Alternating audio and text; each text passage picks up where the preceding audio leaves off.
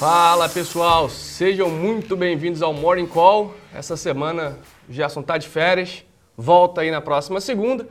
Enquanto isso, eu e Álvaro vamos. A gente vai dar conta aqui do Morning vai Call. dar né? conta desse Morning Call aqui. Sejam muito bem-vindos. Vamos passar então um pouco pela semana passada. Uma semana, acho que de muita surpresa para todo mundo, né? Com alguns eventos ali ao longo da semana que chamaram bastante atenção. A gente começa principalmente pelo, pelos Estados Unidos. Exato. Trouxe toda aquela confusão no Capitólio e, e, e toda aquela instabilidade, mas que no final das contas ainda teve uma semana positiva para as bolsas, com destaque ali Uh, máxima histórica na Nasdaq, máxima histórica no Dow Jones, máxima histórica no S&P e parece que daqui em diante pelo menos está um pouquinho mais tranquilo, né? Pois é, bom, bom dia a todo mundo que está assistindo a gente. Lucas, chamou a atenção, bom, primeira semana ali, ó, Dow Jones 1.6 de alta, S&P 1.8 e Nasdaq 2.4. Isso chama muito a atenção pelo seguinte, uh, os democratas tinham um, um discurso de que é preciso taxar, tributar mais empresas de tecnologia e foi as empresas que mais subiram essa semana.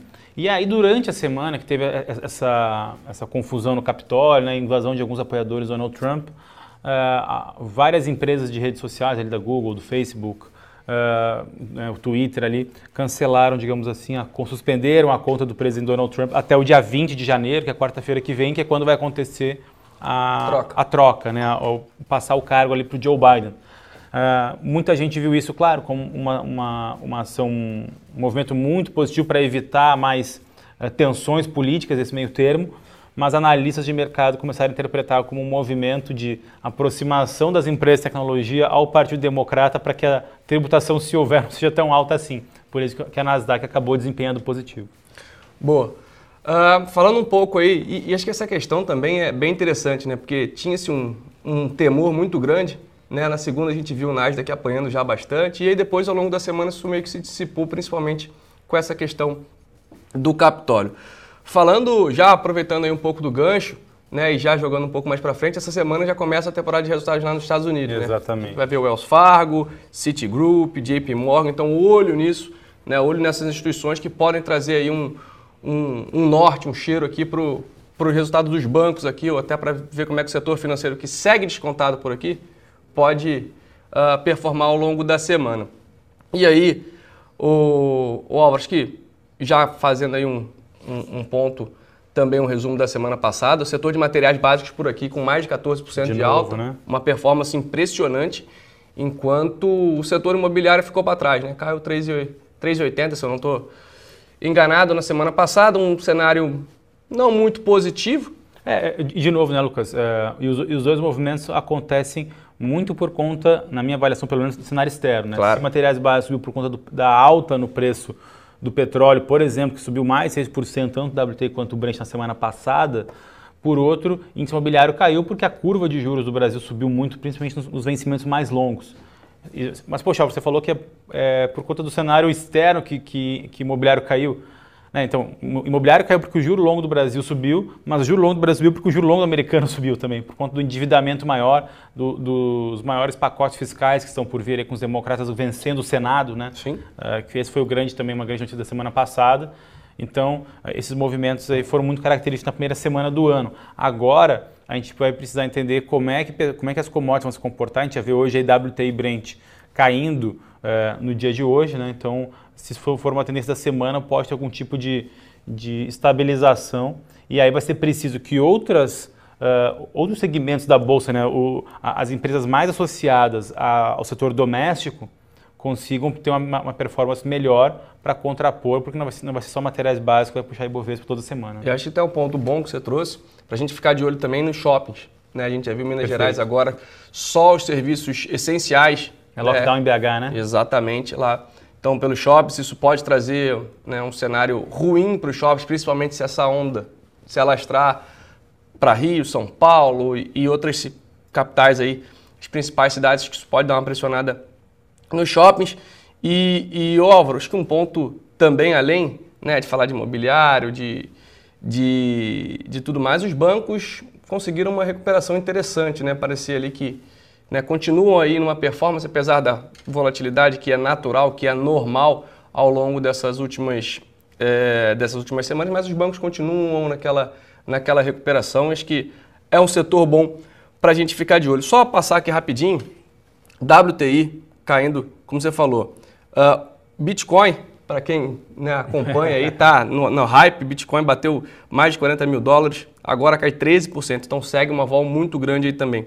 Acho que olhar o ouro com um pouquinho mais de carinho nesse momento, né, principalmente agora a gente viu China também com novos casos ali de, de Covid, é. um pouco mais preocupada aí com, com, com essa segunda onda, e é o que está fazendo claramente ali o dólar, o dólar, perdão, o, o petróleo cair, né? Uma preocupação de que, imagina se a gente agora, né, passado todo esse, digamos assim, aquele susto da primeira, da primeira onda, a gente tem uma segunda onda perto do que aconteceu naquele primeiro momento de lockdown na China também, de queda na produção, de queda, né, é, é, e aí todo esse boom de commodities que a gente vem comentando já há algumas semanas, talvez possa ficar aí mais para frente, né? Não, concordo perfeitamente, acho também o Japão também descobriu aí mais novos casos dessa nova cepa do coronavírus lá. Isso já está, digamos assim, ganhando uma proporção é, significativa. A gente já chegou a 90 milhões de casos no mundo, né? então mais de 1% da população mundial infectada com coronavírus. É, a gente precisa entender agora essa evolução da vacinação, né, Lucas? Porque é, muitos países estão conseguindo avançar, o Brasil ainda está uh, se caminhando para a vacinação, mas ainda a passos lentos. Isso pode fazer talvez mais preço aqui do que lá fora. Não atua o risco país no Brasil. Uh, na semana passada subiu aí quase 10%, né, o CDS de 5 anos, a gente já, já chegando a 156 pontos. Uh, então acho que o mercado também vai, conseguir, vai querer monitorar o Brasil sobre essa evolução, porque isso vai fazer preço em câmbio, vai fazer preço em risco país e também em juros. Né? Boa. E principalmente vamos lembrar que o cenário otimista é dia 20 de janeiro, né? Para o grupo, pro grupo, digamos assim, emergencial, para o grupo Exatamente, ali, né? exatamente. Bom, é, já então vamos começar, já que a gente já começou a falar da semana, é, lá fora, deixa eu só pegar aqui rapidinho, bom, futuros também norte-americanos caindo, S&P cai 0,47, Dow Jones 0,59, e Nasdaq, nesse exato momento ali, 0,34 de quedas futuros, Europa também toda no negativo. É, é, é porque aí começa é mais uma questão política americana, né? Os democratas aí é, é, agindo rápido para o impeachment é, do, do presidente Donald Trump. Claro, talvez algo muito mais simbólico, porque dia 20 já tem a, a passagem do bastão, né? É, mas é, acho que existe aí um, uma clara sinalização uh, de fazer isso por conta de algum tipo de risco que o Donald Trump possa querer fazer nesse meio termo. Claro que o, o movimento do Capitólio assustou muito os democratas e boa parte do Partido Republicano. Inclusive a Nancy Pelosi, que é, que é, a, que é a líder dos democratas do Congresso, está propondo esse impeachment, está pressionando o vice-presidente Mike Pence a, a, a colocar uma, uma, uma medida para que retire o presidente uh, se afaste da presidência essa semana. Tem uma emenda na Constituição americana que pode permitir que isso seja feito. Uh, o Mike Pence, claro, como vice-presidente é republicano, está numa sinuca de bico, porque ele foi completamente contra a visão do Capitólio, mas não quer, uh, digamos assim, ter uma, ter comprar, uma essa briga. comprar essa briga com o Donald Trump há uma semana de passar o cargo. Então, essa tensão política lá fora também pode estar provocando as quedas na Bolsa no dia de hoje. Boa. Uh, Álvaro, agenda para essa semana, o que, que a gente Olha, tem o... para a gente ficar de olho. A gente tem tem pau essa semana, quinta-feira, que eu já sei. Exato. É, assim, a, a gente tem quarta-feira inflação nos Estados Unidos, indicador importante para tentar ver um pouquinho de, de, política monetária. Assim, a gente tem uh, dados também aí de, uh, do, do, fiscal americano, que eu acho que vai começar a ser mais observado. Tem o livro bege, tudo na quarta-feira. Tem dados aí na quinta-feira é, de exportação e importação nos Estados Unidos.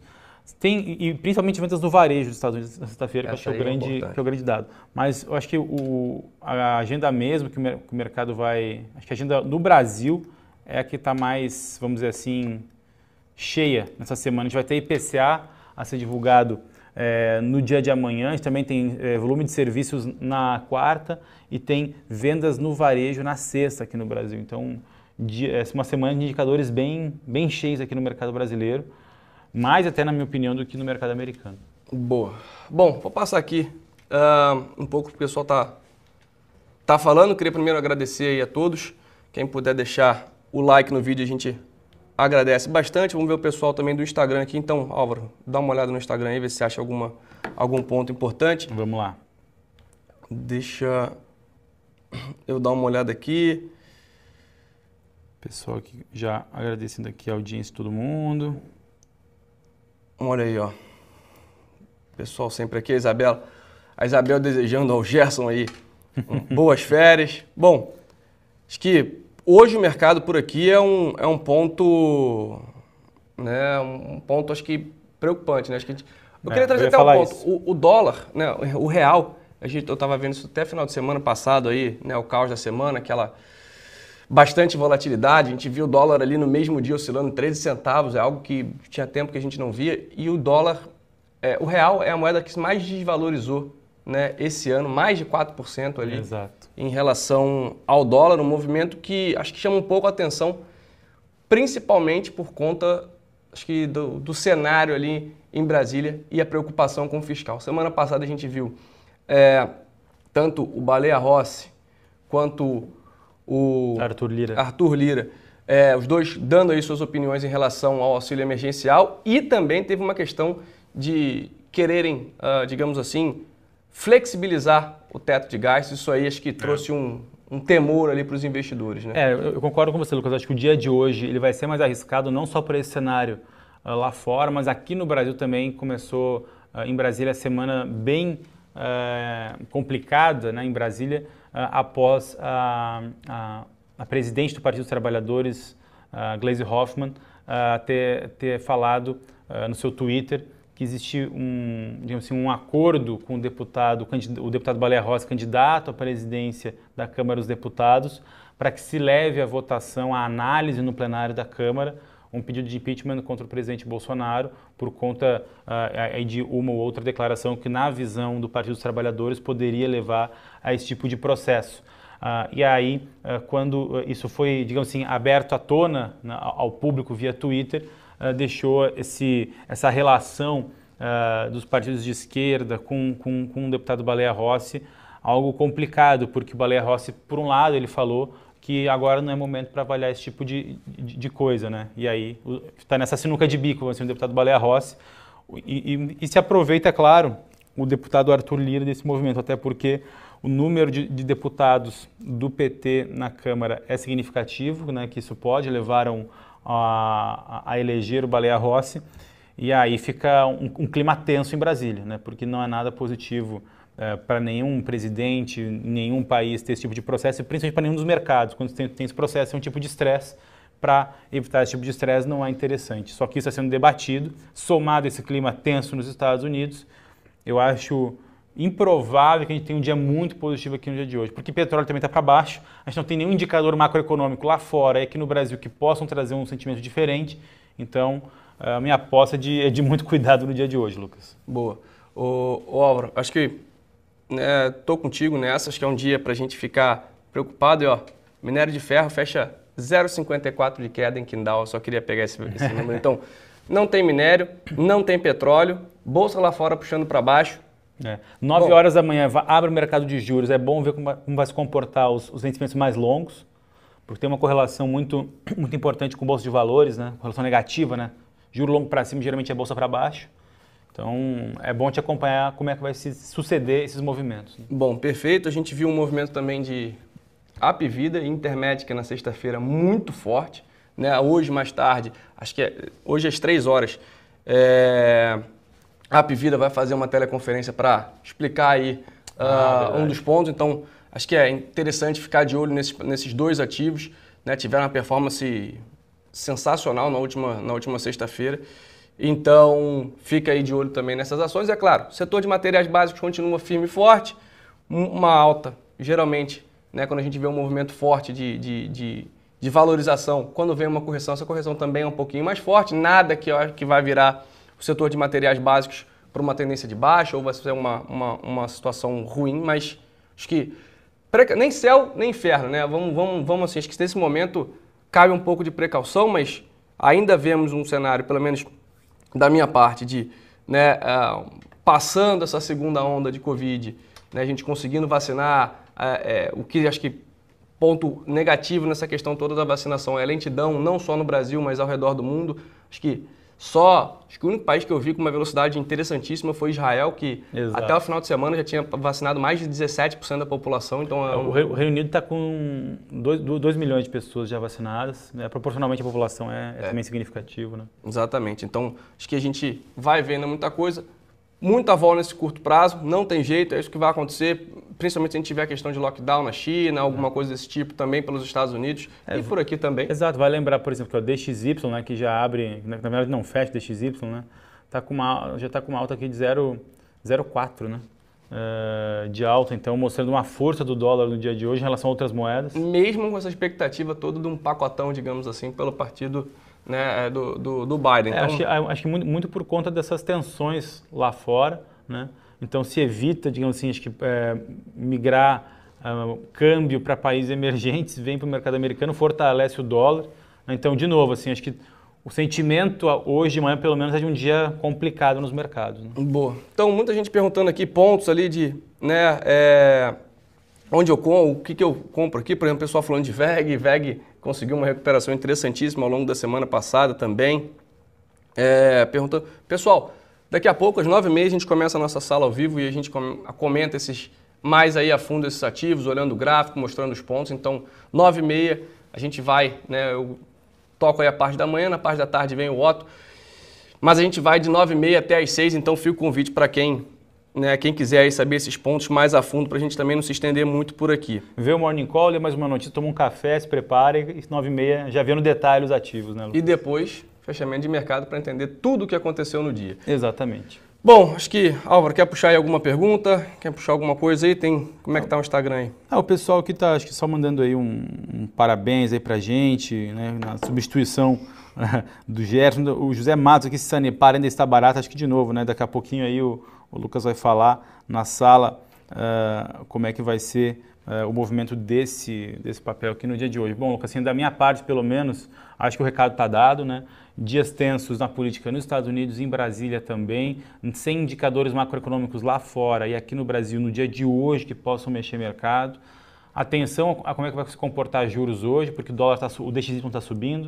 Uh, né? Então a gente pode ter um juro longo no Brasil subindo, o risco do país subindo. Se isso acontecer, já é o sinal de que o dia tende a ser um pouco mais difícil mas, claro, ao longo da semana aqui no Brasil tem IPCA na terça, tem vendas no varejo na sexta, tem volume de serviços na quarta. Aqui no Brasil está recheado de indicadores para dar, para virar o jogo, vamos dizer assim, potencialmente ao longo da semana. Vamos esperar para ver. Bom, da minha parte também, acho que, né, como eu falei, muito, muito cuidado, a volatilidade segue alta. Dificilmente a gente vai ver essa volatilidade diminuindo no curto prazo, muito por conta de toda essa incerteza que traz essa segunda onda. O cenário aqui também local não é muito positivo, não é muito fácil né? Tem aí a votação na Câmara também, né? Um, tem toda essa situação de reformas, uma situação estrutural um pouco preocupante. Então, a volatilidade segue alta, mas também né, tem ativos aí que estão performando super bem ao longo dessas últimas semanas, desses últimos meses. Acho que né, só escolher, né, saber alocar aí o seu recurso, sempre diversificar um pouco lá, um pouco ali, né, também defender um pouco com, com ouro, né, se preocupar um pouco em diversificar o portfólio, porque né, a gente sabe que é, acaba sendo muito imprevisível esses, esses, movimentos nesses, nesses momentos. Então, por hoje, acho que. é isso aí, né, da meu minha, caro? Da minha parte é isso também, só o alerta aí para deixarem os stops ajustados e também seu patrimônio diversificado. Acho que é isso. Álvaro, muito obrigado, muito bom dia a todos. Pessoal, espero vocês daqui a pouco, 9h30 aqui na sala, beleza? E depois, um abraço. fechamento de mercado. Boa, Depois, fechamento de mercado. Tchau, tchau. Bom tchau, dia. Tchau, pessoal.